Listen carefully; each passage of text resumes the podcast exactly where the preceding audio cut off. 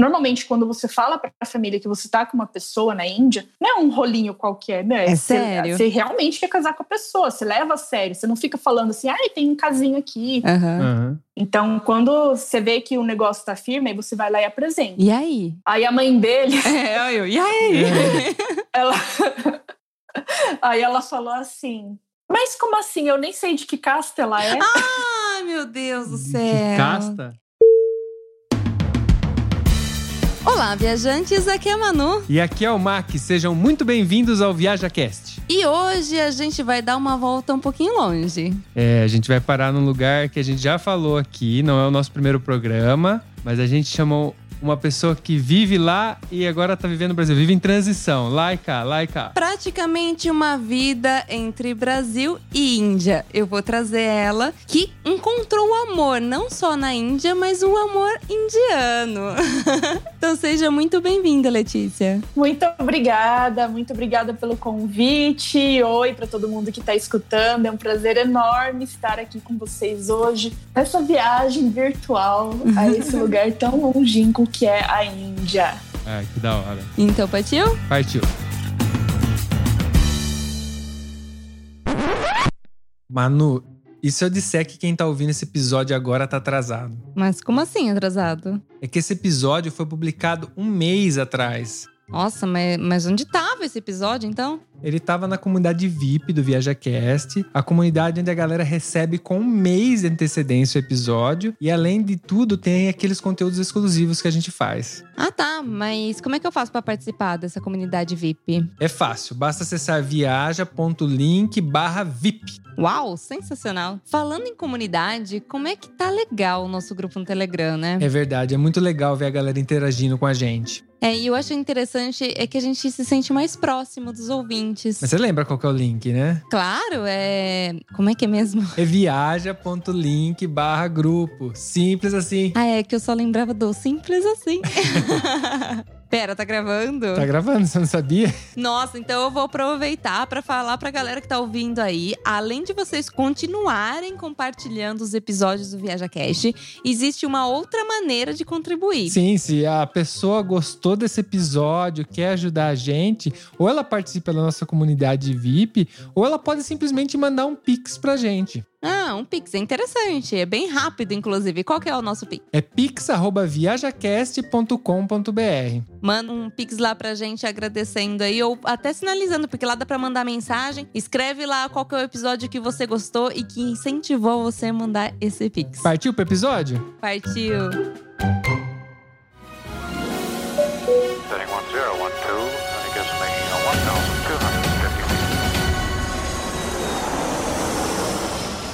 Viaja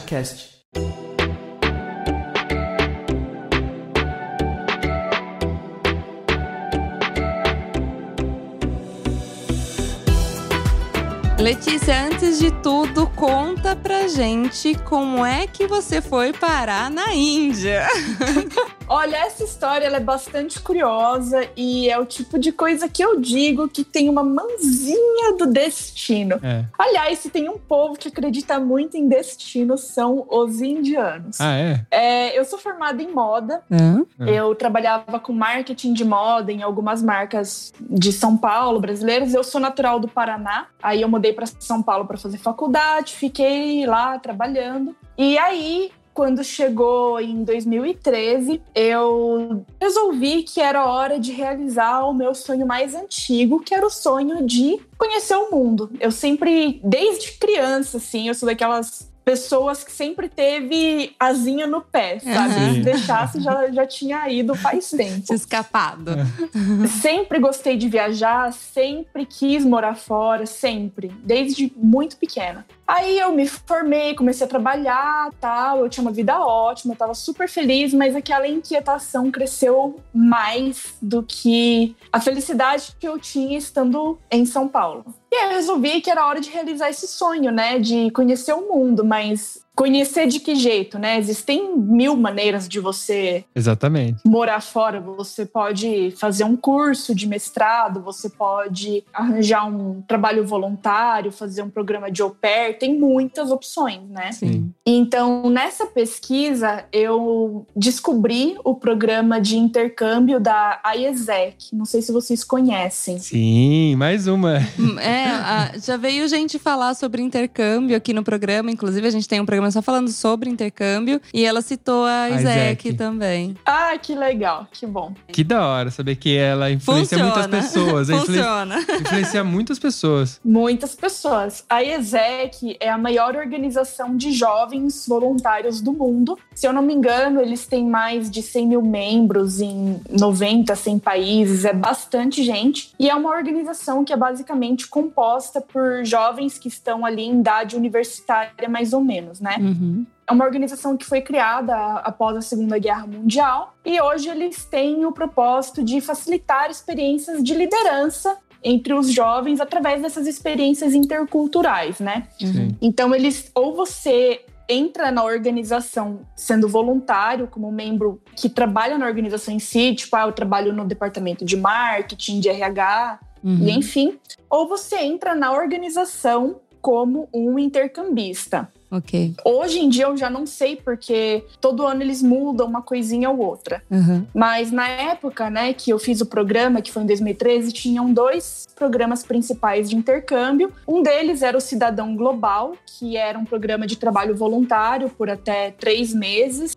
né, trabalho que não é pago. Uhum. Sim. E o outro chamava Talentos Globais, que era um programa de trabalho remunerado, como se fosse um estágio dentro da sua área de atuação em diversos países. Então, como é que funciona? Você se cadastra no site da IESEC, eles têm né, os sites locais de cada país. Sim. E normalmente a- a- os escritórios da IESEC costumam ser vinculados a faculdades, né? Então, por exemplo, na cidade de São Paulo tem pelo menos cinco escritórios. Uhum. Tem o da PUC, o da USP, o da ESPM. Então você vai entrando em contato com os escritórios, aí eles te chamam lá, você faz um pequeno processo seletivo, eles né, fazem uma pequena entrevista, veem se você está alinhado com o que a organização oferece. Uhum. Sim. E aí você paga uma taxa. Na época, a taxa que eu paguei era de 1.500 reais. Quando você paga essa taxa, você tem acesso a um banco de vagas global. É como se fosse um LinkedIn gigantesco, só da- das vagas dentro da organização em si. Essas vagas são só para essas pessoas que são inscritas nisso. Isso, só para as pessoas que são inscritas. É um sistema interno e se você não tem acesso né, a esse cadastro da ISEC, você não consegue acessar. E é lifetime isso daí? Você pagou uma vez só e já era. Isso, você paga a taxa uma vez só e já era. Ah, ok. Ah, legal. E na época, essa taxa de R$ 1.500 era para o programa de talentos globais. O do Cidadão Global, se eu não me engano, era menos, era uns mil e poucos, assim. Ok. Aí você ganha, né, acesso ao banco de vagas e aí você começa a procurar lá. Então, ou você procura pela região geográfica, ou você procura pela sua área específica, né? Sim. Eu, sinceramente, não imaginava que eu fosse achar alguma coisa em moda, porque moda é uma área bem mais restrita. E a ESEC, o forte deles é mais para, por exemplo, administração, marketing e algumas outras áreas assim, sabe?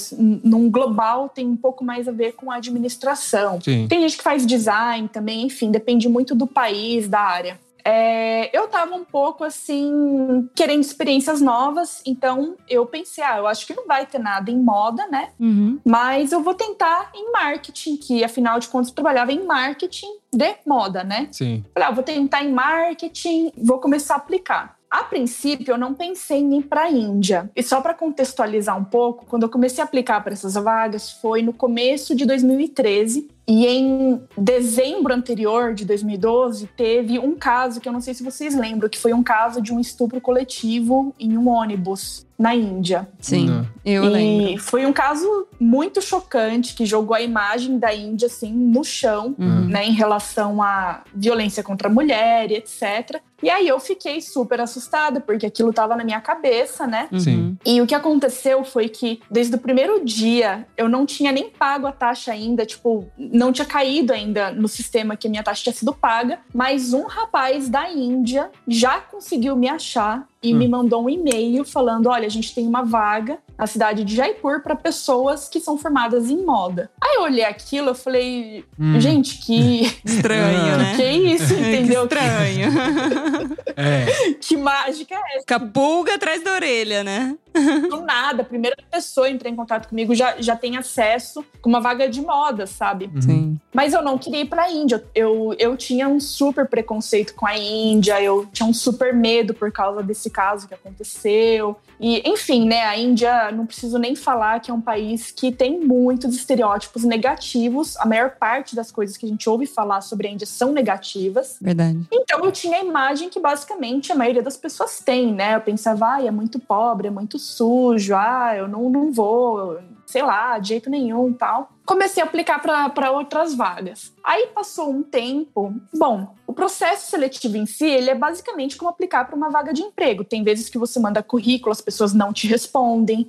Tem Uhum. vezes que você faz entrevista aí não te respondem. Não tem muita diferença nesse sentido, né? Enfim, apliquei para um monte de vaga em outros países, levei um monte de não e Faz parte. muito compreensível e normal parte do processo. Aí aconteceu um caso que foi no Rio de Janeiro, que também foi assim de um, um caso bem ruim de violência contra a mulher, uma turista americana numa van com vários homens e, e tal. E aí eu conversei com a então minha madrasta na época, ex-esposa do meu pai, e ela me falou, ela falou: "Nossa, Lê, mas a, a economia da Índia tá crescendo tanto, tá crescendo 7% ao ano. Por que que você não revê os seus conceitos e pensa em ir, né?" E aí eu juntei essas todas essas informações, eu falei: "Meu, será que da mesma maneira que o Rio de Janeiro, por exemplo, tem uma imagem super negativa hoje e que o Brasil também tem uma imagem super negativa hoje, será que eu não estou sendo injusta com a Índia? Porque, ok, o Brasil tem o problema da violência, todos nós sabemos disso, Sim. mas é um país maravilhoso, não dá para falar que é um país que não tem nada de bom. Sim, Né? sim. Sim, com certeza. Aí eu comecei a pensar, cara, a Índia deve ter alguma coisa de boa também. É um país que está crescendo, é um país que, de repente, pode agregar muito pro meu currículo depois. Falar que eu morei né, em um país que está crescendo muito, que muitas marcas de moda fazem negócios com a Índia hoje em dia e tal. E aí eu resolvi ampliar meu leque de horizontes e aplicar. Ai. Aí você aceitou Aí. aquela oferta lá? Então, olha só, gente, o que, que foi que aconteceu? Vocês não vão acreditar.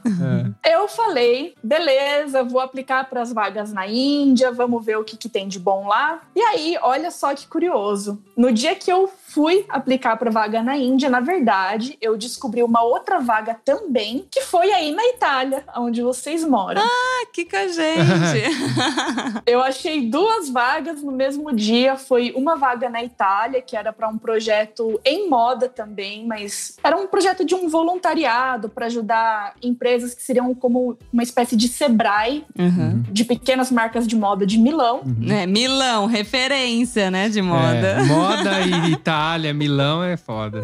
É, e eu achei essa outra vaga na Índia. E nisso já era comecinho de maio, né? Aí eu fiz a entrevista, não na Itália, eu fiz a entrevista por Skype para essa vaga da Itália, que era de seis semanas. A menina me adorou, ela falou: Meu, mas você pode chegar aqui, tipo, no final da semana que vem, Nossa. meu, eu tava empregada, eu tava trabalhando com carteira assinada, sabe? Aí eu falei, como assim, semana que vem? Tipo, que- meu, tinha um, um período assim, eu, eu tinha que estar lá em um período de uns 12 dias, sabe? Nossa. Aí eu, não, pera, calma, gente, mas se eu for pra Itália, como assim? Eu ainda não fechei a vaga da Índia. Tipo, não vale a pena eu ir pra Itália e voltar sem ter a outra vaga já É. desenrolada, né? Porque o ideal seria eu já ir e já ficar fora. Sim. Uhum. Aí eu falei, meu, vamos fazer essa, essa entrevista nessa empresa da Índia. Será que eu consigo casar os dois, fazer os dois, né? Uhum. Ir pra Itália e depois de lá ir pra Índia? Aí, o que, que eu fiz? Eu catei o nome da empresa e joguei no Google, né? Eu falei, sei lá, nunca ouvi falar nessa empresa, sei lá se é uma empresa legal, se não é, se... Enfim, vamos ver. Pesquisar, né? Pesquisar. Joguei o nome da empresa no Google, o que que apareceu lá? Não tinha um site. Ah, Gente, apareceu um perfil no LinkedIn. Eu juro pra vocês, aquela pessoa era minha melhor amiga de infância. Tava trabalhando naquela empresa na Índia. Gente, me arrepiei aqui. Mas peraí, então você pesquisou, apareceu um perfil no LinkedIn e esse perfil era sua amiga de infância. Era minha amiga de infância. Eu joguei o nome da empresa, né? Tipo, babá. Aí apareceu lá o primeiro resultado da busca, né? Fulano, fulano, fulana, trabalhando nessa empresa em Jaipur, Índia. No LinkedIn. Aí eu olhei aquilo, eu, eu, tipo, caí, eu quase caí da cadeira. Eu falei, não é possível. Não é possível. Que coincidência. Eu do Paraná, É. Londrina, cidade de 500 mil habitantes. Hum. A menina, gente, ela morava quando era criança, desde que eu nasci, ela morava na rua atrás da minha casa, tipo, paralela, assim, duas, duas quadras da minha casa. É. E aí, as nossas mães eram super amigas, iam na academia juntas, nossos irmãos eram amigos, estudavam na mesma sala, a gente era amiga, a gente fazia natação junto, a gente ia pra escola juntas, assim. Ou não, o, doideira. mu- o mundo é um ovo, né? É, Gente. não, é, é bizarro, juro por Deus. É, É, o mundo bizarro. é um ovo. Gente, se isso não é destino, eu não sei o que é. não sei o que é. É. Ah, eu, cara, quando eu tinha uns 10 anos de idade, eu mudei de bairro e ela, ela mudou de escola. E naqueles tempos não tinha WhatsApp, não tinha Facebook, não tinha nada. Hum. A gente perdeu o contato. Eu não tinha ela em lugar nenhum, eu não tinha contato, eu nunca mais vi ela. E Hum. ela não é formada em moda, ela é formada em comércio exterior. A gente nem estudou a mesma coisa. Caramba. Aí, de repente, eu descubro que ela tá, meu, numa cidade aleatória, na Índia, trabalhando na mesma empresa, e não era nem apenas a mesma empresa, era a mesma vaga. Tipo, o intercâmbio dela tava acabando e eles precisavam de alguém pra substituir ela. Ah, caralho. Ai, Pior. nossa, Nossa, cê- mais ainda. Caramba. Gente, surreal. é Mais surreal. coincidência impossível, É, né? não. Tipo. Não, muito bizarro, muito bizarro. Bom, ela serviu de referência. Imagina que ela serviu de referência pra você ter segurança pra ir pra, pra lá, né? Sim, porque eu não lembro se eu tinha feito ou se eu tava no processo de fazer a entrevista. Aí eu achei ela e ela tem um sobrenome super peculiar, não tinha como ser outra pessoa. Aí eu chamei ela no Facebook, adicionei ela, eu falei, pelo amor de Deus, é você que tá em Me Jaipur trabalhando. Aí ela falou, sou eu, que legal, não acredito, que coincidência e tal. Aí ela, "Ai, você não quer que eu fale com a minha chefe sobre você? Eu falei, meu, claro, né? Aí ela Agora. falou, e aí, meu, no, no dia seguinte, a hora, que- isso assim, de madrugada, tal, no Brasil. No dia seguinte, a hora que eu acordei, meu nome já tava no sistema como, tipo, aprovado pra aquela vaga. Caramba. Ah, que da hora. Foi muito louco. Nessa daí você acabou abandonando Milão ou deu pra casar? Como que foi? Não, eu, eu, eu, eu dei meus pulos lá, eu fui, pra, eu fui nas duas. Ah, então você veio pra então cá, Você veio então. pra cá. Ah, que da hora. Eu fui, aí eu tive que fazer o meu cadastro no outro programa, que era o programa de cidadão global, porque na época, apesar de eu estar inscrita em um programa, eu conseguia ver a vaga de todos. Aí eu fui atrás da ESEC e falei, meu, eu tipo, já passei nessa vaga, só que eu não tô inscrita nesse programa. Eu fui lá, paguei a taxa, que foi, sei lá, uns mil reais. Uhum. E aí eu comprei minha passagem, tipo, só de ida, tipo, do Brasil pra Itália, e depois da Itália pra Índia. E fui, meu, pedi demissão, quase não cumpri aviso prévio. Caramba. Pra Itália eu não precisava de visto, porque eu fui eh, como turista, né? Sim. Uhum. E aí o meu visto pra Índia saiu na quarta-feira à tarde, o meu voo pra Itália era na sexta-feira à noite. Assim, Nossa. Foi muito, muito corrido. Tudo em cima da hora. Super em cima da hora. Que loucura. E aí você ficou quanto tempo aqui na Itália? Na Itália eu fiquei seis semanas, eu fiquei em Milão. Seis semanas. E eu vou só comentar rapidamente, Uhum. porque é, tem uma coisa que aconteceu na Itália que depois juntou com outras coisas que aconteceram na Índia e assim foram uma base do trabalho que eu construí depois, que eu trabalhava na Itália para um palestino que tinha uma marca de moda, tinha um sushi bar também, ele era bem globalizado. Sim. Tinha um palestino em Milão, casado com uma jordaniana. Você também é, né? Você também é bem globalizada. Ninguém tá vendo aqui, mas a, a Lê tem os olhinhos puxadinhos aqui, ó. É, eu sou mestiça de japonês com português, com alemão, uma mistura. Mas, ó, bem Mas globalizada. é- ela, ela tem os traços da sua mãe.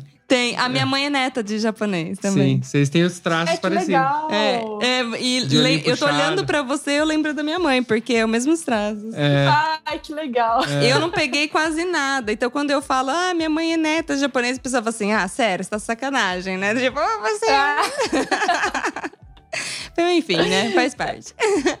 enfim, ai, ai. o, o chefe globalizado. Isso. Aí o meu chefe palestino, super gente boa, e ele tava fazendo uma pesquisa de mercado porque ele queria ir numa feira para uma feira no Japão, eu tava ajudando ele, então ele me levou em fornecedor, eu ajudei ele a escolher algumas peças, foi super legal. Mas aconteceu uma coisa que foi muito estranha, que eu, eu não sei se vocês já ouviram falar nisso aí, é até legal para pegar o ponto de vista de vocês. Primeiro fornecedor, primeiro não, né? No primeiro dia que a gente foi, a gente foi em fornecedor que fazia lenço, fornecedor de, de chapéu da La Perla, a gente foi em vários fornecedores legais, mas ele me levou em um lugar na periferia de Milão, que é um lugar assim, é uma rua que tem vários galpões e não tem placa de nada. E na frente dos galpões você vê uns caras meio fortões, assim, meio capangas. É. Aí eu olhei aquilo e eu falei, que lugar é esse, né? Aí ele, você vai ver que lugar é esse. A gente saiu do carro É. e foi entrar em um dos galpões, que é nada menos do que uma fábrica chinesa em Milão de cintos e de produtos para marcas de luxo. Caramba. Dentro de Milão. Então a dona da fábrica é chinesa e eles fazem cinto, gente. Tipo, eu vi cinto na minha frente. Cara, é originalzão, assim, sendo feito. Chineses que moram, Dentro do galpão. De... Tadinhos. que trabalham dentro do galpão de 10 a 14 horas por dia, fazendo esses cintos para marcas de luxo que são vendidos assim, preços super exorbitantes, que todo mundo acha que é feito pelo artesão italiano do Made in Italy, que é um super selo de qualidade dos produtos italianos. Caraca. E na real, tem muita coisa que é feita por chinês, muitos dos quais moram ilegalmente na Itália. Olha, eu diria, além de mais, além disso, que não é muitas coisas são feitas. Praticamente todas as coisas são feitas pelos chineses. É. É, a galera que, assim, a gente não. Eu não tive essa experiência. Eu, eu- eu trabalho perto de Torino, então não é Milão, é, mas é uma cidade grande também. A gente conhece alguns chineses que comercializam coisas pra casa, geral, assim, tipo 1,99 no Brasil, sabe? Uhum. E eles são pessoas também que, todos com lojas enormes, 24 horas trabalhando. Você vê que eles têm um poder aquisitivo que nem tem uma na cidade que a gente morava antes, Mondovi, que é enorme. Sabe? Você toda uma família trabalhando ali e a gente não vê o que tá por trás, né? Por trás disso tem toda É, a importação, nossa, exportação. É um negócio real. Mas esse negócio da, da moda eu não sabia. E realmente tá, tá sendo feito na Itália, não por É. artesãos É, italianos, Não dá né? pra falar que não foi made in Italy, mas made in Italy por quem, né? By whom? É, É. Em que condições, né? E a mesma experiência aconteceu em- em Florença, né? Em Florença tem uma parte também na periferia da cidade que tem os escritórios de várias marcas italianas enormes. E, cara, eu, eu consigo achar até achar o lugar no Google Maps. Outro dia eu falei, meu, será que esse lugar existe? Eu achei. Em um galpão também. Um não, tem vários também. Mesmo esquema, são galpões. Hum. E aí no de Florença, esses galpões, eles são divididos em cubículos. Cada cubículo, digamos que pertence a uma família, né, Uhum. diferente Tá. chinesa. Então, a hora que a gente tava entrando, saiu um menino para fazer xixi, tipo, fazendo xixi no meio da rua, não tinha banheiro dentro do lugar, sei lá. Caramba. E aí tem assim um corredor central, cubículo do lado direito, cubículo do lado esquerdo. Aí tem assim, meu, é, menina adolescente grávida costurando bolsa de couro. Aí tem gente que para pra comer um lamen ali no meio, mistura aquele cheiro do couro com o lamen. Nossa. E aí eles deixam toda aquela o mostruário, né, das bolsas que eles fazem, eles deixam ali, você vai escolhendo e você vai falando é, quais você quer, quantas peças. E muitas dessas são as bolsas que eles fazem para as marcas, só que eles naturalmente vendem daí sem as etiquetas, né, para não ser identificado nada. E assim, gente, é um galpão, assim, se você cata o, o Google Maps e você vai para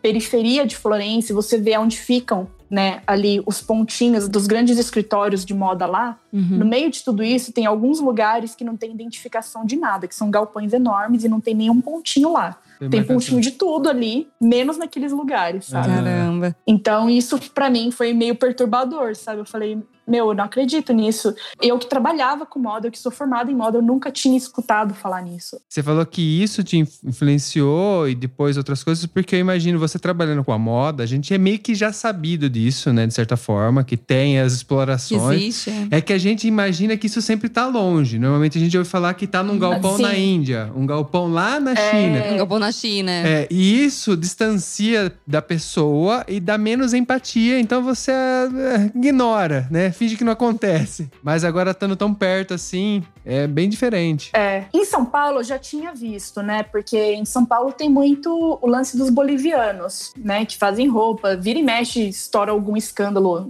sobre isso na mídia, de várias marcas brasileiras. Então, quando isso já, já tinha me deixado um pouco, digamos que desencantada com a indústria, né? Uhum. Tirando que é uma indústria que paga super mal, enfim, tem várias outras coisas. Aí, quando eu fui pra Itália, cara, eu acho que você espera que isso seja feito em. Você sabe que isso é feito nas marcas de fast fashion, digamos, né? Mas quando você vê que ela, ela tá espalhada em, em todas as áreas da indústria da moda, você fica meio. Cara, o que, que eu faço agora, entendeu? Porque, beleza, eu em São Paulo eu já trabalhei em marcas de um padrão ok, marcas de luxo, e você vê que isso acontece né, em qualquer tipo de marca. Mas aí na Itália isso também acontece nas marcas de luxo. É. Aí eu cheguei na Índia e naturalmente isso também aconteceu, né? Porque a empresa que eu fui trabalhar na Índia é uma empresa que fabrica ou fabricava roupa na época para marcas brasileiras de todos os tipos. Eles fabricavam desde as magazines e lojas de departamento até umas marcas com padrão mais A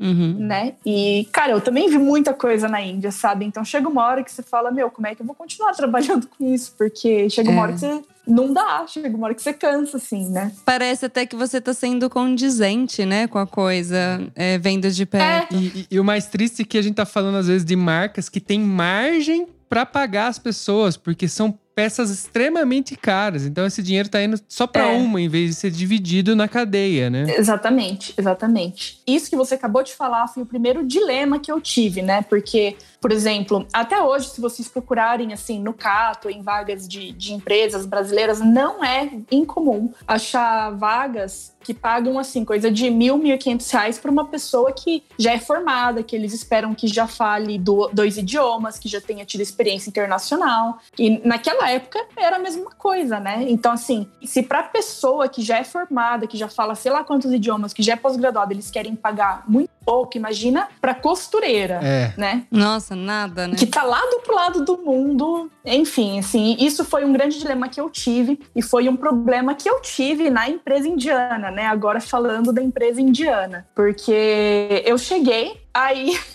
Ai, meu Deus. Ai, meu Deus.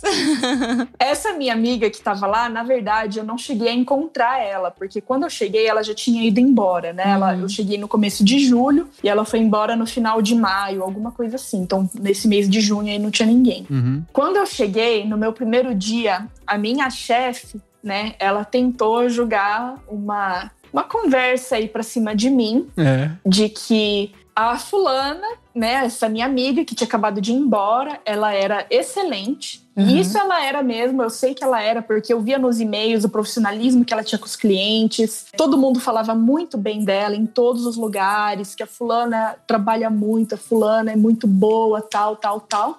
Que a fulana queria muito ficar na Índia e ela não podia ficar na Índia por minha causa, porque a chefe jogou uma história lá, uma desculpa de que, ah, eu não sabia que você estava vindo.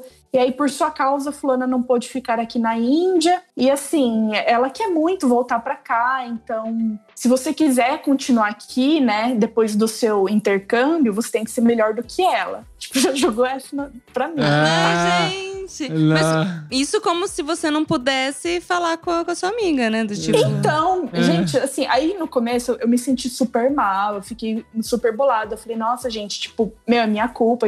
Nossa, enfim, eu fiquei mal. Aham. É. Passou uns dias, eu falei, cara, a empresa, né, tá falando pra mim e tal, que, que você não pôde ficar na empresa por minha culpa, que enfim, blá blá blá. Aí ela deu risada, ela falou, como assim, gente? Tipo, quem queria que eu ficasse lá eram eles. Ah. E aí eu descobri que eles sacanearam super ela, porque nesse mês de junho que eles não iam ter ninguém, eles já sabiam, né, que eles não iam ter ninguém. Aí o que que eles fizeram, né? Em vez de eles falarem pra ela, olha, fulana, será que você consegue ficar mais um mês trabalhando com a gente, nem que seja do Brasil? A gente te paga normalmente, né, até a Letícia chegar e tal. Não, o que que eles fizeram? Eles falaram pra ela que ela ia continuar trabalhando pra eles do Brasil, Uhum. então ela continuou lidando com todos os clientes normalmente. E aí, na época que eu fui chegar, eles simplesmente bloquearam ela de tudo, assim. Tipo, eles bloquearam ela. Gente, que sacanagem. E não pagaram, provavelmente.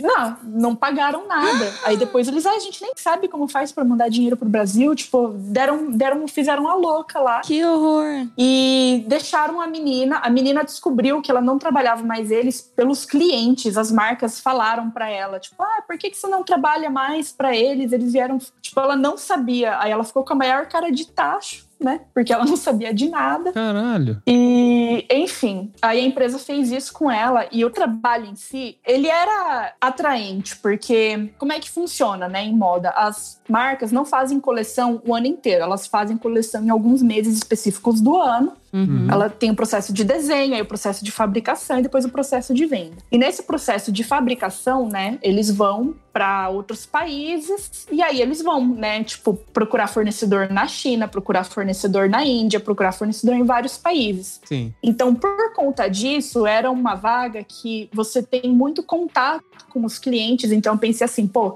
eu vou conseguir é, fazer um network muito bom dentro de moda. Depois eu vou conhecer todo mundo de todas as marcas, né? Uhum. Pra eu conseguir um emprego depois, etc. Sim. E também era uma vaga que, que te dava oportunidade de viajar para o exterior, né? Essa, essa moça, por exemplo, ela foi para Hong Kong, ela foi para o Chile, ela foi para Europa, ela veio para o Brasil uma vez. Uia. Então, pô, que legal, cara. Sim, Você- claro. Você tá viajando a trabalho, você tá sendo paga para isso, né? Sim. E aí eu falei, pô, legal, tal. Aí, meu, logo de cara, né, me falaram isso, e daí eu já fiquei assim, tipo, meu, Essa paulada, né?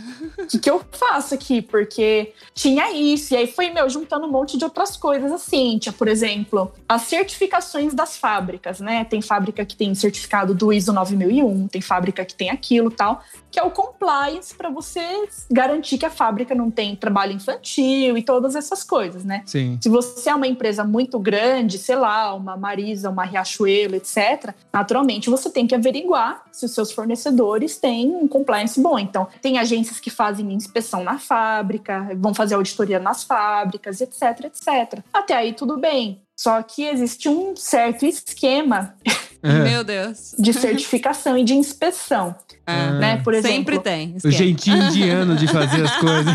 o jeitinho global, eu diria, o jeitinho Sim. da moda global. O brasileiro bobo achando que só tinha um jeitinho brasileiro, É. né? Ah, é. E... Chega no dia da inspeção, né? Por exemplo, ah, vai vir um auditor para fazer a inspeção de alguma marca XYZ. Meu, de algum jeito eles descobrem aquilo. E aí o que acontece? De vez em quando eu chegava na fábrica e a minha sala não era mais uma sala. Minha sala tinha virado uma creche. Porque Oi? pelas regras Ah. do compliance, a, a creche era obrigatória, mas ela não existia. Aí, às vezes, eu chegava lá, eu abria a porta, Tinha crianças. tinha uma mocinha lá, um monte de brinquedo de criança jogado por tudo que é canto. Aí eu olhava, aquilo, "Não, o que tá acontecendo aqui? Aí alguém vem e falava, ah, hoje você tem que trabalhar em outra sala. Gente. Ah, eles iam maquiando tudo que eles conseguiam maquiar pra poder passar. Tudo. Gente, que loucura. Então, assim, várias coisinhas que foram acontecendo, elas me colocaram numa sinuca, né? Porque, cara, eu formada em moda, eu conhecia muita gente que trabalhava em muitas marcas brasileiras, né? Sim. E, um do- e uma das minhas funções da empresa era justamente para abrir mercado. Então, eles queriam que eu falasse com os meus amigos que trabalham nas, nas marcas, que eu conseguisse contrato, que a gente fabricasse roupa para eles. Uhum. E aí eu comecei a ficar sem saber o que fazer. Eu falei, gente, mas assim, eu, eu mesma não confio. É. Como é que eu vou falar para uma outra pessoa, um amigo meu que se formou comigo, vou colocar, tipo, o meu nome. Ai, oi, fulano, é a Letícia tal, estou trabalhando aqui numa empresa, daí vocês não querem fazer roupa com a gente? Então, assim, esse período para mim foi muito Conflitante. Conflitante. conflitante é uma ótima palavra. É que vai contra o seu valor, né? Eu também às vezes passo por alguma É. situação que se for contra o meu valor, ah, não tenho vontade, não dá, não sabe, não, não quero fazer aqui. Brocha, né? É. É, é bem isso, porque, gente do céu.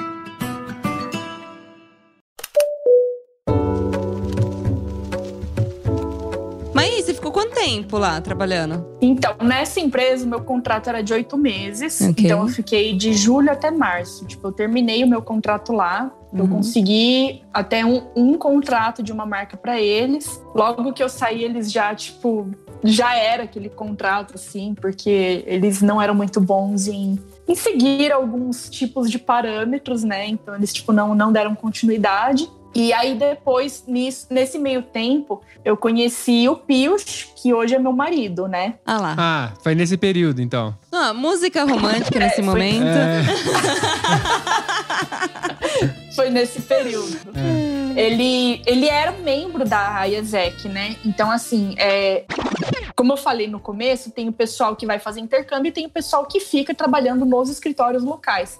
Ele trabalhava nos escritórios locais. Ele era a pessoa responsável por um dos, de- dos departamentos desse programa de talentos globais. Então, se eu, Letícia, fui como intercambista, é porque alguém do outro lado estava lá, indo atrás das empresas, convencendo as empresas a pegarem é, intercambistas, esta- estagiários estrangeiros, né? Entendi. Tipo, ah, olha só, você. Em Jaipur, para dar um exemplo, Jaipur é uma cidade que exporta muito têxtil, muita joalheria e muito móvel na Índia. Então, eles iam, por exemplo, até as empresas que exportam móvel, que fabricam móvel, e falam: olha, seu maior mercado é a Espanha, por que, que você não pega um estagiário da Espanha? Porque isso vai te ajudar muito a você conseguir se comunicar melhor e tal, e tal, e tal. E da mesma maneira que você, como intercambista, paga uma taxa, a empresa também paga uma taxa. hum, Ok. Então eles ganham. A ESEC é uma organização sem fins Pra- lucrativos, pra mas ela. eles né? ganham nas duas pontas, né? Sim. Sim, pra poder manter, Pra o- manter o a pessoal. estrutura, o né? pessoal, é assim. É, para manter a estrutura. E o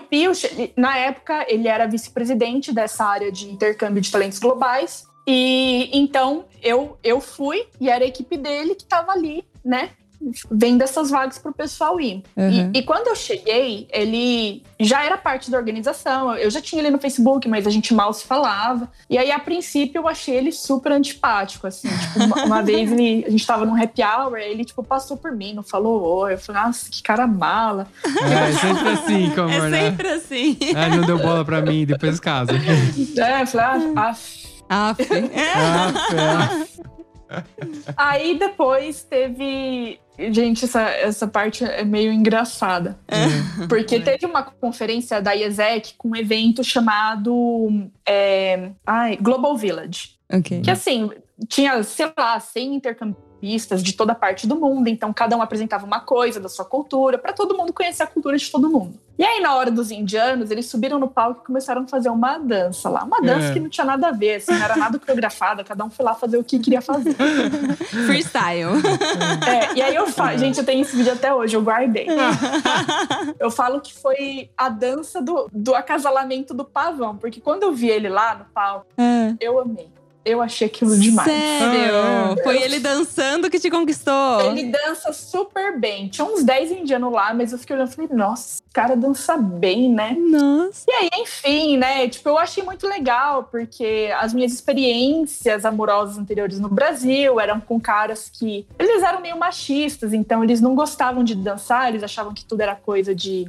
Enfim, de homossexual, sabe? Esse tipo de Preconceito, cara. sabe? sim, preconceito. Somos brasileiros, sabemos. É, sabemos. Super preconceito, ai, camisa rosa não é coisa de homem, coisas muito bestas, assim. Sim. Então, quando eu vi aquilo, eu achei muito legal, porque na Índia eles têm muito orgulho disso, de saber dançar. Se o cara dança mal, os amigos tiram sarro dele porque ele dança mal. Meu, você dança Ah. muito mal, eu danço muito melhor que você. E aí eu, eu achei aquilo muito diferente, eu achei aquilo muito legal, sabe? Eu falei, nossa, cara, eu gostei disso. Uhum. Aí, né, enfim, o, o Piyush, ele é, ele é super bom moço, né? E na Índia tem um tabu referente a casamento com estrangeiro. Ah, Normalmente as famílias não são muito a favor. E, enfim, era um crush, assim, sabe? Eu Sim. comecei a tentar me aproximar dele, mas eu nem tinha muita esperança que ele fosse me dar bola, porque eu falei, ah, esse tipo de menino de bom mocinho aí não, não vai desenrolar, né? Vai virar, vai ficar platônico. é. Hum, É, ele vai seguir a tradição, né? Aí, cara, chegou no final do ano, tem um evento, na, um festival na Índia que chama Diwali. Diwali é um festival das luzes, parece o nosso Natal, eles colocam cascatas de luzes na- nas casas, é super legal. Legal. E é um festival muito família, então eles chamaram os estrangeiros para ir na casa de cada um dos indianos para você conhecer o festival, né? Uhum. Aí o Pio chamou eu e minhas roommates, minhas colegas de quarto, para pra ir na casa dele. Aí eu vesti meu sari, né? É. Tipo, meu, primeira vez usando roupa indiana. As roupas indianas são maravilhosas. É. São, é. É bem da Fui hora. comprar só pra essa ocasião, né? Beleza, tal. Não sabia usar porque o sari, ele é 5 metros de tecido, assim, contínuos, que você tem que drapear no corpo de uma maneira específica. Nossa. Fui na casa da vizinha, a vizinha me ajudou a drapear aquilo. Aí eu fui lá na casa dele, conheci os pais dele e tal, tudo. Obviamente, só como intercambista, amiga. Aham. Junto com as outras meninas. E- Mas eu tentando impressionar com meu sari roxo com dourado. Sim. Vestida como uma indiana. Com os olhinhos puxados. Não, você tava focada, né? Tava focada. É, minha sombra roxa em cima dos meus olhinhos puxados. ali. Então, Ah, Aí depois teve uma festa, a gente foi lá, foi super legal. Depois teve uma festa na minha casa. Foi todo mundo, vários estrangeiros foram, alguns indianos foram também, ele foi. Aí eu tava lá, ah, eu vou fazer caipirinha brasileira pra vocês também, pra vocês conhecerem, tal, Hum. tal, tal. Fiz lá a caipirinha brasileira. Olha lá. Aí ele chega na cozinha. Ai, Lê, nossa, porque eu gosto tanto de você. Aí eu falei, yes. É, é. Yes! Aí dando eu certo. falei, meu sari foi o que, ó, rolou, sabe? Foi Foi a cereja do bolo. a cereja do bolo. Aí ele vira e fala assim: Você é como uma irmã pra mim. Ah, Ah, não, cagou tudo. Não! que ódio! Ai, gente, ele me jogou na friend zone. Eu fiquei lá. Ai, que ódio! Ah, Sai daqui! Você não vai tomar caipirinha. Caramba, meu. Ai, que coisa. mas e aí? Aí, é, Mas ele se expressou mal friendzone ou por ele- uns meses. Coitado. Então, ah, ah, não, ele colocou mesmo na friendzone, eu porque eu pedi, Não, colocou mesmo, assim, jogou uma pedra em cima de mim Nossa. na friend zone. porque eu podia, eu pensei de início que talvez ele tinha se expressado mal, porque vocês estavam falando tudo isso em inglês, imagino. Vocês conversavam em inglês. É, Não, não, foi bem expressado, viu? Ah, Ele sabia o que ele tava falando. e aí? Chorou atrás da porta, tudo. Aí, cara, eu acho que foi em outubro, é.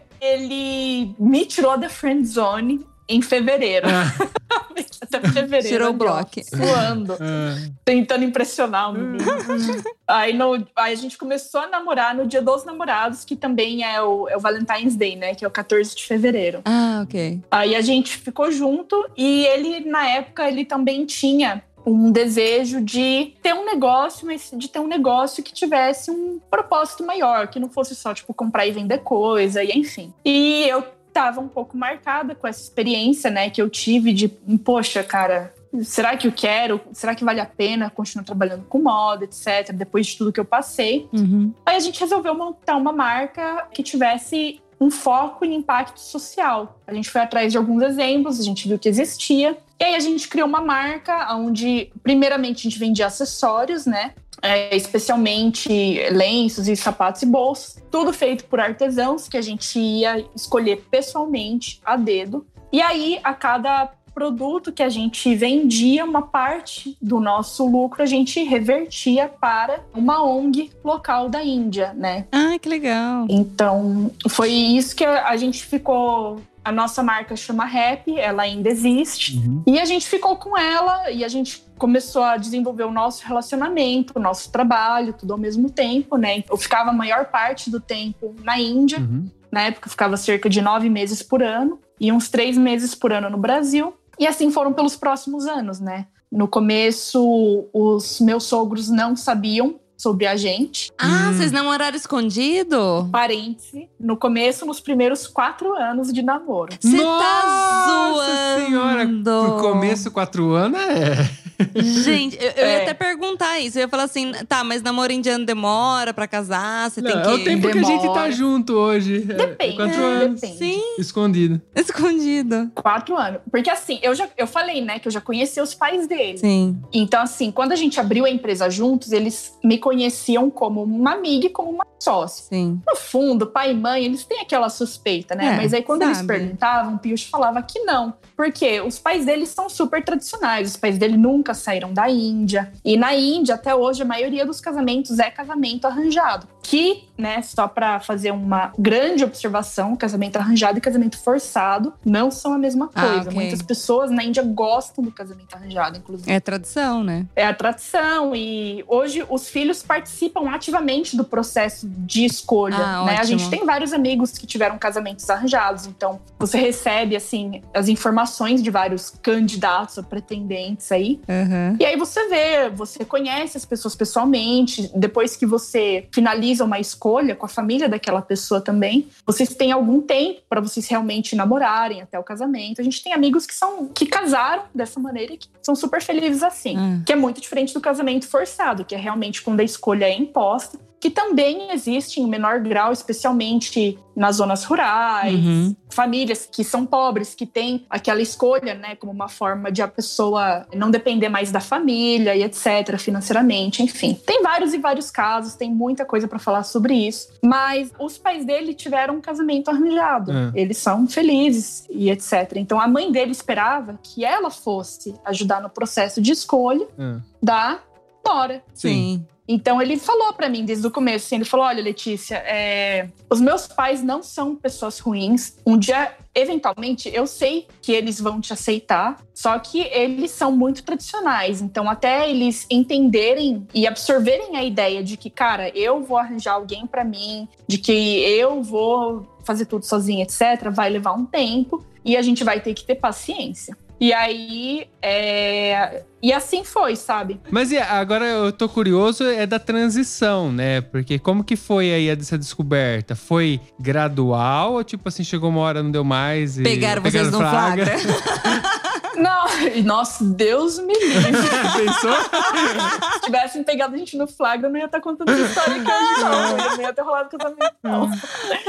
Foi gradual, assim, porque a gente passava muito tempo juntos, né? Tipo, a gente trabalhava juntos, então é, a mãe dele começou a ter algumas suspeitas. Ela perguntou algumas vezes pra ele, mas ele achava que ela ainda não estava pronta, então ele falava que não, não tem nada acontecendo. A gente tinha que viajar pra visitar fornecedores, a gente viajou por várias partes da Índia, várias partes isoladas, só nós dois. Chega uma hora que você suspeita, É, né? sim. Uhum. Ele chegou a vir pro Brasil uma vez, antes dos pais dele saberem, assim, oficialmente. Aí a mãe dele perguntava, né? Mas vocês estão dormindo em quartos separados, né? Tamo dormindo em quartos separados, claro, óbvio. Sim. Ô, mãe. É, exatamente. é, claro. Óbvio que Vou sim. casar virgem, mãe. Ah, Meu Deus. Eu sou santo. Enfim, e aí chegou uma hora que, quando ela sentia muito, assim, ela falou: Meu, ó, não tem como não tá acontecendo alguma coisa. Gente, vai, Aí ela deu confessa. uma pressionada nele. É. É. Aí um dia ele falou. Aí ele falou, né? Ai, não, eu, eu realmente eu tô com ela, a gente tá junto e é com ela que eu quero casar. Ah. e ele? E esse parêntese, né, ele é importante porque no Brasil a gente tem a cultura, você começa a namorar, você leva a pessoa pra conhecer seus pais. Uhum. Você já leva a pessoa pra dentro da sua casa. Na Índia não é assim, mesmo se a pessoa não namora uma estrangeira, né? A gente conhece pessoas que namoraram por anos sem nunca apresentar pra família, porque como tem esse lance de que as famílias esperam que tipo Pô, mas eu vou te ajudar a escolher, ou eu quero escolher alguém pra você, ou eu quero iniciar esse processo, pelo menos, sendo pai e mãe. Então, muita gente namora alguém e nunca fala pra família que tá com a pessoa, porque eles acham que a família não vai aceitar, ou eles acham que a família vai falar que não pode. Uhum. Enfim, tem um monte de, de coisas aí. Então, essa cultura, pra mim, foi bastante difícil de eu me adaptar, de eu entender que, tipo, cara, ele não vai me apresentar pra família dele tão rápido, Uhum. né? Enfim, era, era um risco, né? E aí Você depois- chegou, você chegou até. pen- Eu, como mulher, já, já vou perguntar. Você já chegou a pensar que ele tava querendo te esconder pra não te assumir, de repente? Ah, Hum, sem é. dúvida. Você, nossa, passa muitas coisas pela sua cabeça. E, e, aí, e eu, na época, morando na Índia, é pior, porque você fala, cara, mas eu tô morando aqui, entendeu? E se de repente um dia ele fala e os pais dele batem pé e falam que não? É. Ele falou que os pais dele vão aceitar, mas e se eles não aceitarem? Aí eu perdi meu tempo aqui, tipo, num lugar que não é nem minha casa, é do outro lado do planeta, Sim. entendeu? Eu podia estar fazendo outra coisa da vida e tudo. Mas ele é muito parceiro. Uhum. E ele sempre tentou me acalmar muito, assim, com o fato de que, meu, vai dar certo, sabe? Vamos ter paciência porque vai dar certo, tudo. E aí, quando ele falou pros pais dele, né, ele falou: não, ó, realmente aqui, ó, beleza, a gente tá junto e é com ela que eu quero casar. Porque normalmente, quando você fala pra família que você tá com uma pessoa na Índia, não é um rolinho qualquer, né? É Você- sério? Você realmente quer casar com a pessoa, você leva a sério. Você não fica falando assim, ai, tem um casinho aqui. Aham. Ai, conheci um outro um rapaz ali, vamos ver se rola. Tipo, não, não, não rola muito. Aham. Então, quando você vê que o negócio tá firme, aí você vai lá e apresenta. E aí? Aí a mãe dele, É, eu. E aí? ela. aí ela falou assim.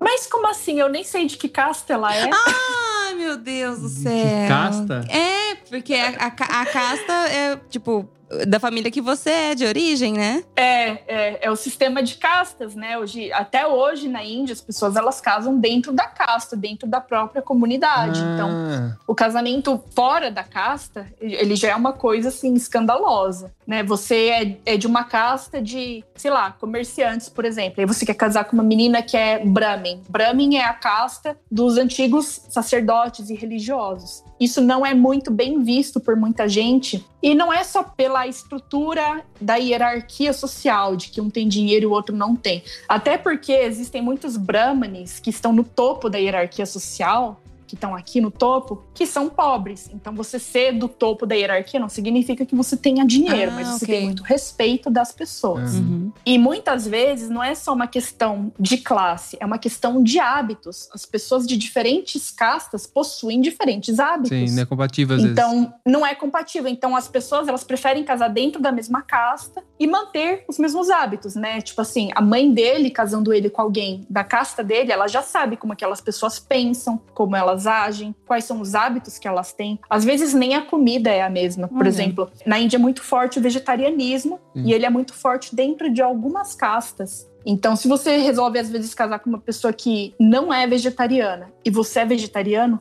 como é que fica aquilo, entendeu? As refeições que vocês fazem no dia a dia. Você sendo uma mulher vegetariana, vai cozinhar frango pro seu marido? Mas nesse início de quatro anos, vocês estavam sempre junto. E você também provavelmente deve ter participado de alguma coisa como amiga, né? Como sócia. Uhum. E ela não, não, não chegou a conhecer, ter curiosidade de perguntar sobre o seu passado, de onde você é. Ela não te entrevistou, como as mães fazem? Ah, ixi, ela perguntou muita coisa, com Toda certeza. mãe faz isso. Ela chegou a conhecer a minha mãe, inclusive. A minha mãe foi pra Índia em 2015 me visitar. Olha. E aí ela foi, minha mãe foi na casa dos, dos pais dele, só que a minha mãe sabia quem eram os pais dele, que eram assim, eram os meus futuros sogros, potencialmente. Os pais dele não sabiam de nada, eles sabiam que ela era a mãe da Letícia. Ah, que doideira. Mesmo ela falando isso que ela falou, eles meio que aceitaram e foi de boa, ou não? Foi, foi de boa, assim, ela, ela foi assim, na, na hora que ela perguntou mesmo, assim, de verdade, eu acho que ela já tinha jogado a toalha, sabe? Eu acho que ela só queria uma confirmação verbal de que, ok, você, você está certa, está acontecendo alguma coisa. Aí ela perguntou, ah, mas eu nem sei de que casta ela é. Eu falei, nossa, nem eu sei de que casta eu sou, porque eu sou estrangeira, eu não tenho casta. Casta brasileira. Escolhe aí e me fala. Casta Paraná. ok, assim, o pai dele é super tranquilo. A irmã dele sabe desde o começo. A irmã dele sempre apoiou muito a gente. Minha cunhada é um amor de pessoa, eu amo ela demais. Que fofa, ela ajudou. Aliás, os meus sogros são muito queridos também, eu amo os dois. E aí a gente sentou para conversar, a gente conversou sobre expectativas, sobre o que, que eles esperavam de mim, o que, que eu esperava deles, né? Mas os seus sogros, eles falavam inglês É, também? eu ia perguntar sobre Não. isso. Já- essa brincadeira aí, é, entre você e seu marido, era inglês, eu imagino. É em inglês, eu e meu marido é inglês. E ele traduzia. É, meus sogros falam hindi. É, o meu sogro fala uma ou outra coisa em inglês, a minha sogra não fala praticamente nada. Nessa altura do campeonato, então você falava a língua Eu falo, mas eu não falo fluente, então, tipo, eu falo meio quebrado, Ah, sabe? ok.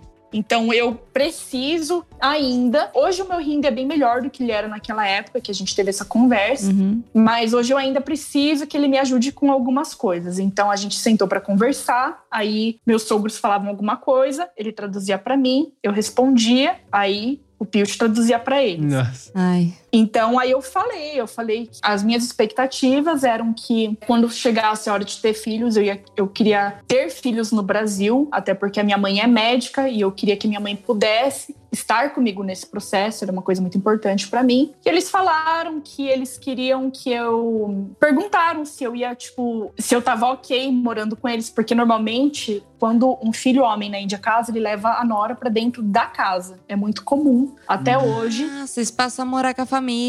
Se eles têm dois filhos homens, os dois levam as duas esposas e, respectivamente, os filhos depois. Todo mundo mora na mesma casa. Então, eles falaram se eu teria problema em morar com eles. Eu falei que eu não teria problema em morar com eles, mas que no futuro, para mim, o ideal seria que a gente tivesse uma casa de dois andares, que também é um conceito muito comum. São dois andares independentes. Eles têm entradas independentes, às vezes têm cozinhas independentes. É como se fossem dois apartamentos, mas num formato de casa, Uhum. sabe? Tipo, em dois andares assim. Então eu falei que para mim seria melhor, enfim, por causa de alguns hábitos. Aqui na Itália é muito comum também, chamado, é chamado de vila. Que as famílias habitam tudo Ah, é? junto É, e também tem isso. É como se fosse cada andar uma família, É, uma na parte cidade- da família. É, nessas cidades menores, você é bem comum a família Ah, toda morar perto, assim. É bem isso então, porque na Índia isso é muito comum até hoje. E eles, esse conceito na Índia eles chamam de joint family.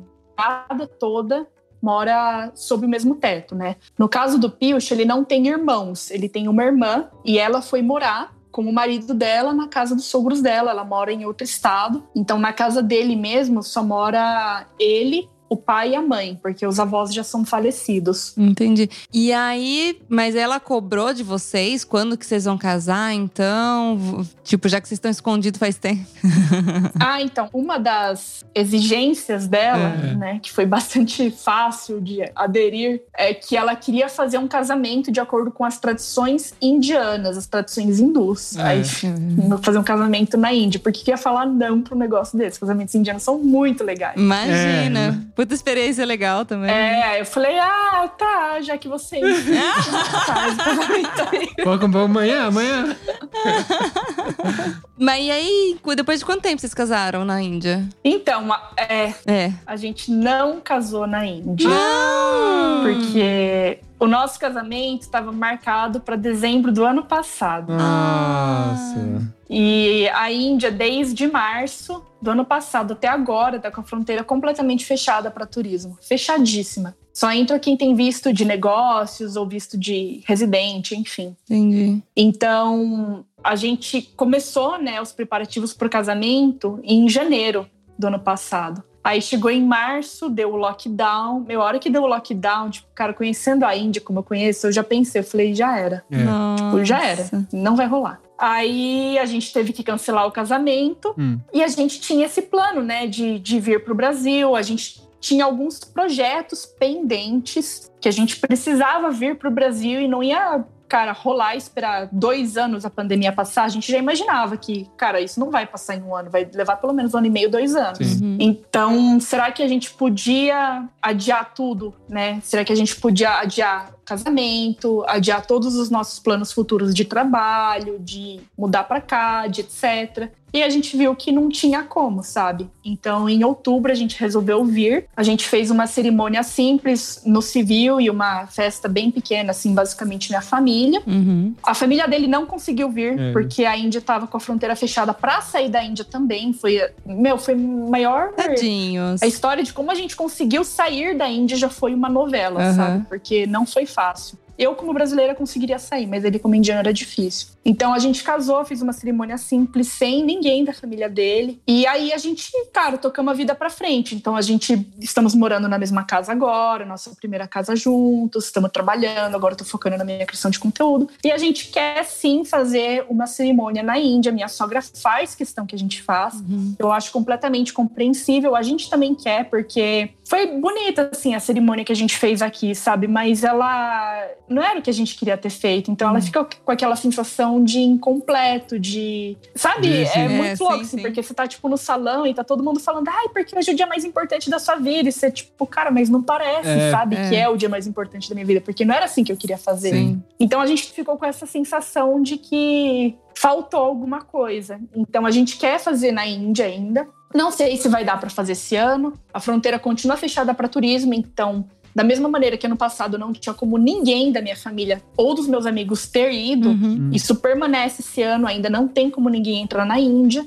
Então, muito provavelmente a gente vai ter que mudar o plano, a gente vai acabar fazendo uma coisa mais simples, do mesmo jeito que aqui foi mais só minha família, lá provavelmente vai ser só a família dele, Uhum. mas que se os meus pais puderem ir, se, der- se a fronteira abrir e tal, vai ser melhor, porque, cara, meu pai não conhece a família dele, entendeu? Meu pai não conhece os pais dele. Eles querem se conhecer, é importante pra todo mundo, não só pra gente, né? Sim. Lógico, sim, com certeza. E imagina que da hora eles se conhecerem numa festa tradicional indiana, né? Pro seu pai ter essa experiência, além de tudo, né? Não, mas, meu, o tanto que a gente sonhou com esse dia, Poxa. é, quando a gente teve que cancelar no passado, foi muito frustrante, foi muito triste. Eu fiquei muito chateada, porque. Cara, era- é, ia ser muito legal, sabe? Ia ser tipo uma família indiana com uma família brasileira e a gente ia ver eles, eles se encontrando pessoalmente, a gente unindo todo mundo. Meu, meus amigos, tem gente que mora no México, tem gente que mora no Brasil, em vários outros lugares. Tem gente que eu não vejo faz uns oito anos que eu conheci na Índia, logo que eu cheguei, que ia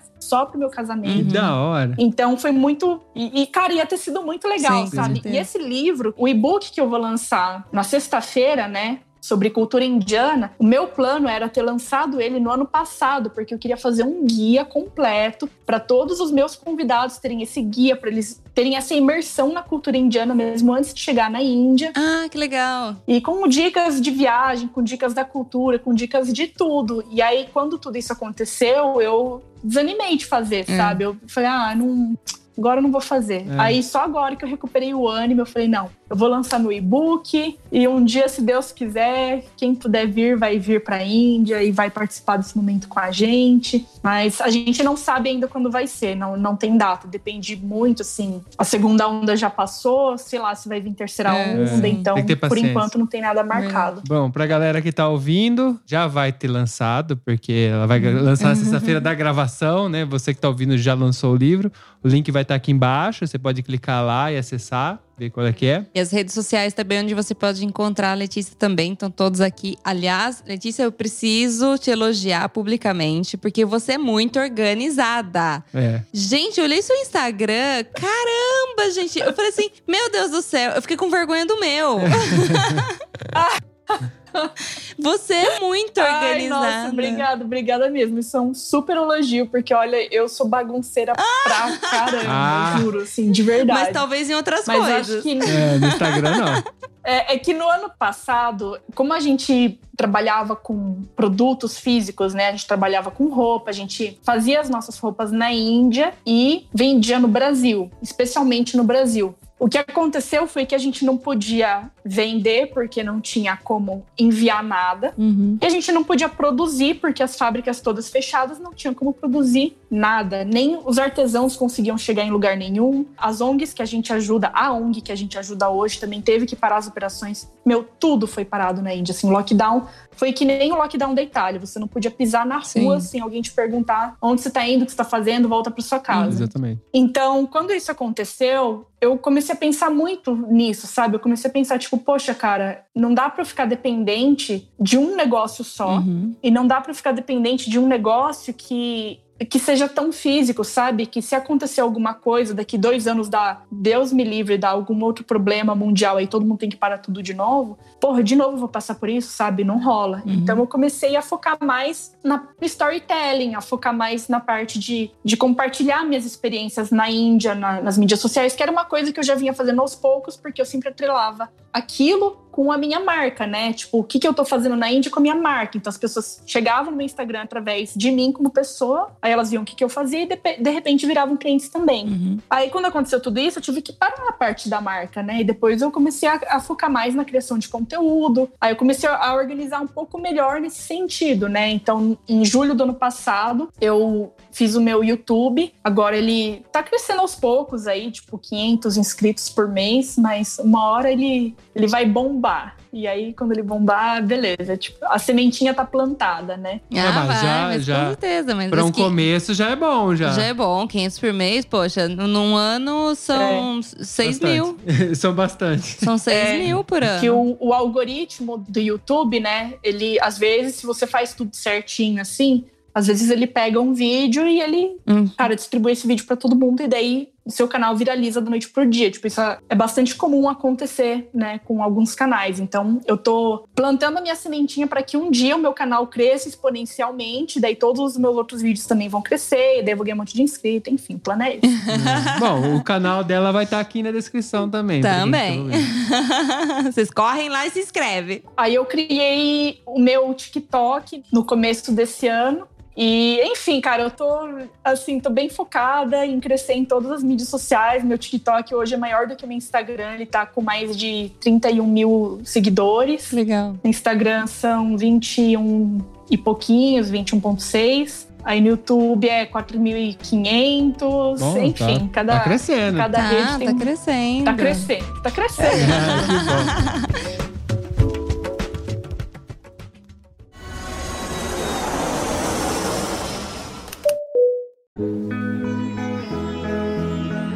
Letícia, muito obrigado por compartilhar com a gente aqui a sua história. Ah, O seu começo, né? É, o Que eu come- achei muito Gente, engraçado. Porque, assim, são anos, né, de Índia. Eu acho que tem, assim, tem muitos assuntos que a gente pode abordar com a Lê. Se ela aceitar, ela pode voltar aqui. Claro, nossa, super top voltar. Eu falei pra vocês que eu falava muito, então assim, Mas o podcast precisa disso, né? Precisa de pessoas que falam. Cara, não, e é, é muito legal, porque pelo menos você detalha as coisas, as pessoas querem saber. Porque, por exemplo, a gente grava um podcast e a pessoa fala assim: ai, mas eu queria saber tal coisa também. Então, assim, volta e aí a gente conta mais coisas sobre a Índia, porque a gente tá morrendo de curiosidade. É um lugar que a gente quer muito conhecer. a Índia é fantástica, gente, é fantástica. Quem sabe a gente vai no casamento dela. Dá tempo de ir no casamento É, de dela. repente a gente vai no, num casamento. Não que a gente esteja se convidando. Ai. Que Deus ouça vocês, que a gente consiga fazer esse bendito casamento na Índia. Aí você me ajuda a vestir aquele sari de 5 metros. Nossa, é muito lindo. Meu, tinha uma pasta no- Pinterest já, com todas as minhas inspirações e referências de roupas. Porque o casamento durou uns três dias, então você precisa de roupa pra caramba. Ah. Você precisa de umas cinco roupas. Três Caramba! dias? O nosso a gente ainda ia, ia espremer e fazer ele em dois, porque, meu, cada dia que você faz, o custo do casamento indiano, gente, é muito caro. Aí a gente, eu ainda tinha conseguido espremer e fazer em dois, mas eu tenho um amigo que casou em cinco dias, durou cinco dias o casamento menino. que doideira. gente. Todos os convidados têm que pegar férias. É, tem gente que daí tem que avisar o chefe. Nem todo chefe libera, né? Se a pessoa é autônoma, beleza. Mas a galera que trabalha em empresa, muitas vezes os chefes liberam, assim, só para os dias principais, um ou dois. Então depende muito de cada pessoa. Mas é, nossa, é maravilhoso. Os casamentos indianos são muito legais, eles têm muitos significados. A Índia é uma cultura hipermilenar, com tudo tem muito significado na Índia. A Índia, gente, é a experiência mais maravilhosa e mais transformadora que eu podia passar na minha vida inteira, assim, tipo, o que eu aprendi nesses oito meses iniciais de Índia, nossa, sei lá, eu acho que eu aprendi mais do que na faculdade inteira. E é um país que. A Índia não é um país que você vai de férias. A Índia é um país que você vai como uma experiência. É um país que você vai para viver. É um país que você vai para sentir. Não é um país que você vai para fazer compra, só para tipo ir em outlet, essas coisas, sabe? É um lugar, cara, para você pensar quem você é como pessoa. É um lugar que vai te fazer enxergar lados de você que você não gosta, lados que às vezes você acha que eu achava isso de mim. Eu, eu me achava super mente aberta, super fácil de me adaptar às coisas. E aí eu cheguei na Índia e eu vi que eu, cara, eu tava super errada. Eu vi que eu tinha muito preconceito, eu vi que eu tinha muita dificuldade de enxergar e de aceitar muitas coisas que são difíceis de aceitar mesmo. Uhum. Você vê o lance da pobreza, você vê muita gente, né, passando necessidade na rua, por exemplo. Cara, a sua primeira vontade é de você julgar aquelas pessoas. Uhum. É, mas esse povo é, só deve ser atrasado, é tudo sujo mesmo, é não sei o quê. E aí, com o tempo, meu, você. Eu fiz uma live muito legal no domingo que ele falou que é como você tá enxergando com óculos embaçados e você tem que tirar os óculos para você realmente ver as coisas. Yeah. E é, é mais ou menos isso, porque você tá com a vista muito embaçada de todos os seus pré-julgamentos e preconceitos e tudo aquilo que você cresceu aprendendo. E aí, quando você chega lá, você tem que aprender a se livrar de todos esses julgamentos enxergar as coisas como elas são, sabe? Como elas são de verdade e aceitar as coisas como elas são. Porque às vezes não depende da nossa vontade. É muito comum o estrangeiro chegar na Índia achando que ele tem a resposta de tudo Uhum. né? O, o bom e velho complexo de Salvador Branco. Você chega achando que, ai, mas eles deviam fazer isso É. aqui é, em prol das mulheres. Eles deviam fazer isso aqui para ter saneamento básico. Eles deviam fazer isso aqui para não sei o quê. E aí, a hora que você chega, que você vai entender as causas e os motivos de tudo, você vê que o negócio é tão complexo Uhum. e que tem muito indiano que já tá lutando pra, pra mudar o país deles. Não é que não tem, eles existem, existe muita gente. E é um país muito apaixonante, gente. Tipo, é uma coisa Uhum. assim que, cara, você tá em um templo e é um templo que foi construído assim mil anos atrás e é um templo maravilhoso que você olha você, e que você se sente numa paz tão maravilhosa lá dentro. E a hora que você sai, tem aquela pobreza toda do lado de fora e, e você passa por esse, sabe?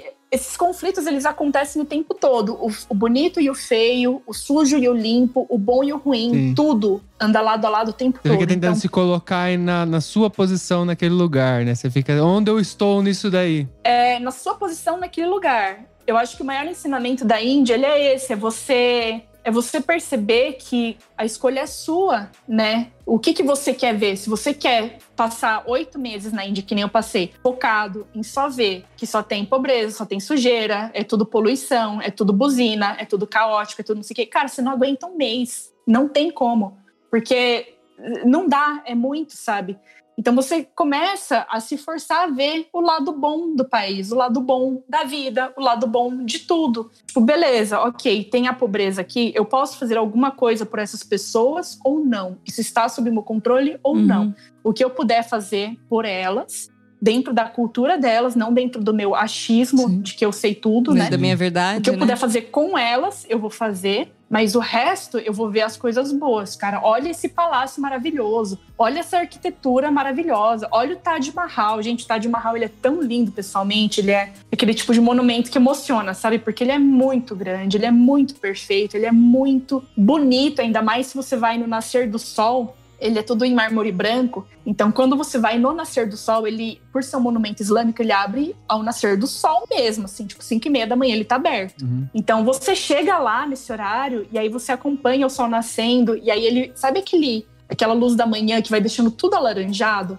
Aí aquilo bate naquele mármore branco, gente, é de arrepiar, é lindo assim, é lindo demais, Nossa, sabe? não vejo a hora de poder ter essa E- experiência. É. Ai, gente, é, é- é lindo. Quando vocês forem, vocês têm que ir no TAD, no nascer do sol, assim. É o melhor horário, é maravilhoso. Com certeza, quando a, A- gente a- for, a gente vai pegar um monte de dica com você, Com né? Porque a gente você. viu o amor que você fala da, da Índia. Ah, ixi, me chama lá, eu tô super disponível pra dar dica. Eu amo a Índia. Me É. chama que eu vou. Não, infelizmente a gente já deu nosso, nossa cota de hoje, mas a gente com certeza vai chamar você pra voltar aqui pra falar mais, porque a gente vê seu amor. É legal que esse episódio casou com outros episódios da Índia, inclusive você descreveu a questão do casamento, e a gente tinha falado sobre isso no último episódio da Índia, então a galera vai ter, ter mais contexto, é bem legal isso. Que legal. De novo, muito obrigado. E é, é isso. Lê, muito obrigada, viu, por ter participado. E tô esperando já você voltar. Ai, gente, muito obrigada pelo convite. Eu amei estar aqui. Eu amo falar sobre a Índia, amo conversar. Adorei vocês, vocês são muito queridos. Então, sempre que vocês quiserem, tô aí pra gente bater mais papo sobre esse país tão incrível. Bom, temos um programa. Temos um programa. Um beijo, galera. Tchau, tchau, galera. Ah, dá um tchau na Indy pra gente saber como que é. Ah, é. Dá um tchau, Indy. Mas eles falam namastê. Namastê. Ah, que bonitinho.